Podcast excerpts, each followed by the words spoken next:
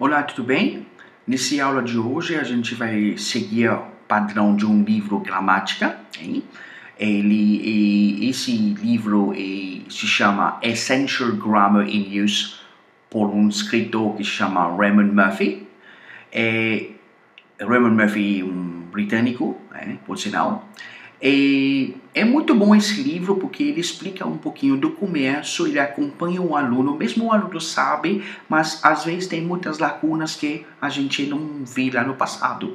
Então, ele começa com Unit Number 1, é, o Unit Number 1 está na página número 10, onde que, nós, é, onde que ele abordou três, é, o verbo to be, no presente, é, esse verbo to be é traduzido como é, é conjugado melhor, é conjugado como am, is, are, tá bom?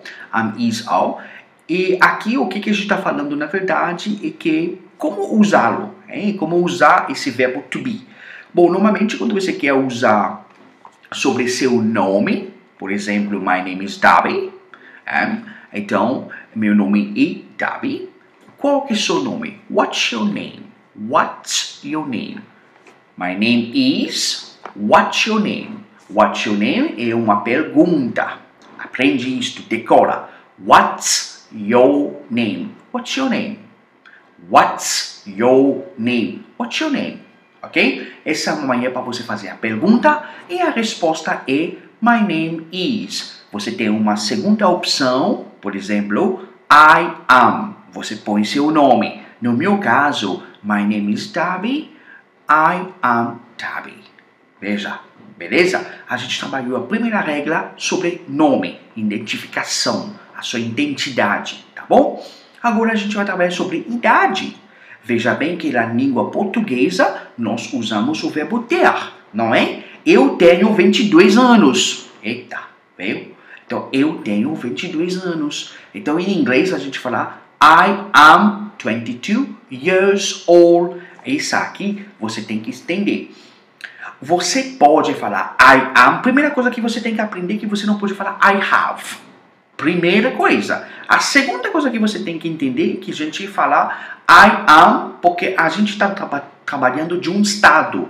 Porque um estado ele é sujeito a mudança. Hoje eu tenho 22, amanhã, se eu estou ainda vivo, eu vou ter 23 anos. Viu?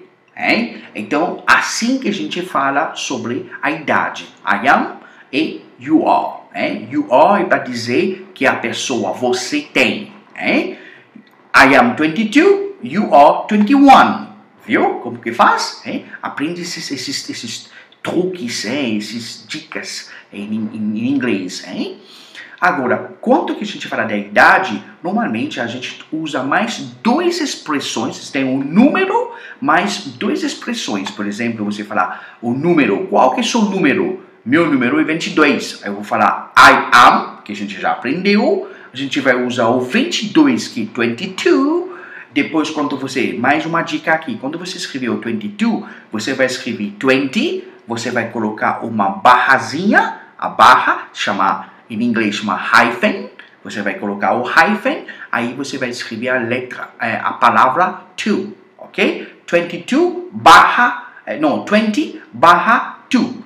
Então tem que ter uma barra porque são nomes compostos. É? Nome composto, desculpa. Hein? Então o que acontece na verdade é quando que eu falo da idade, eu tenho um número mais duas palavras. Years mais old. Years mais old. Então o years sempre vai ser no plural. O old tem que colocar porque são os 22 anos de idade. Beleza? Agora, nós podemos também falar I am 22.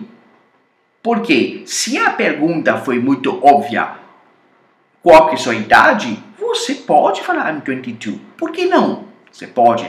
Mas o correto, de verdade, até numa prova, quando você vai escrever na redação e tudo demais, é bom que você colocar 22 years old. Years sempre pegar o S, years old. Beleza? Entende essa parte aqui?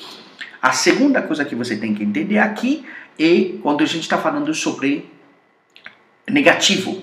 Quando você tem o verbo to be, negativo em português, a negação, a palavra não, fica na, na frente do, do verbo, e, enquanto em inglês ele fica atrás do verbo.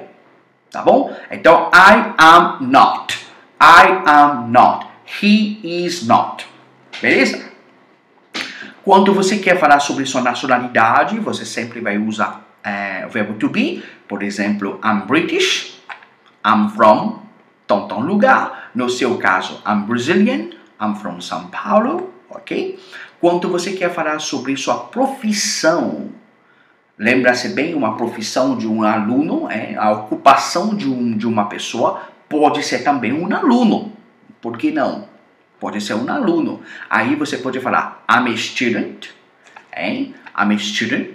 Então, quando você fala I am a student, você está falando para mim que eu, a minha ocupação hoje em dia não é remunerado porque eu estou ainda um estudante, hein? numa escola, num colégio, numa faculdade, alguma coisa universitário também, é universidade. Então, I am a student. Tá bom? Agora, você quer falar, eu sou universitário. Você pode falar, I am a college student. Não tem problema. My father is a doctor and my mother is a journalist. My father is a doctor and my mother is a journalist. Então, lembra-se bem, quando se trata da ocupação, é uma coisa que vai mudar em, do português ao inglês é que na frente de uma ocupação, normalmente a gente não usa um artigo. Ou seja, eu não falo assim em português, eu sou um médico, eu sou médico. Eu não falo, eu sou uma jornalista, eu sou jornalista. Entendeu? Então, em inglês eu tenho que falar, eu sou um jornalista. Eu sou um médico. Em inglês tem que fazer isto, tá bom?